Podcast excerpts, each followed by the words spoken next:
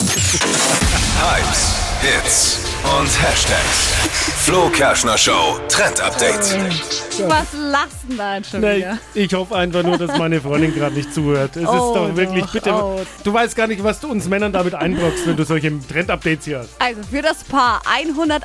Ah. Die nächsten Schuhe sollen bunt werden. Zumindest wenn wir nach dem Trend gehen, den Model Gigi Hadid jetzt setzt. Mhm. Es geht nämlich um unsere Sneakers und von denen kann man sowieso nicht genug haben. Diesen Herbst voll angesagt die Farbe Orange und das genaue Modell sind hohe Chucks. Also sieht mega cool aus. Trägt sie nämlich aktuell so in New York. Dazu lange weiße Socken und das restliche Outfit dann so ein bisschen farblos, weiß und Erdtöne, damit eben der Fokus auf den Schuhen bleibt und die Farbe Orange passt natürlich perfekt zum Herbst. Also, liebe Männer, räumt schon mal den Schrank frei, schmeißt ein paar von euren weg. Es gibt Neuzugänge. Oh ja.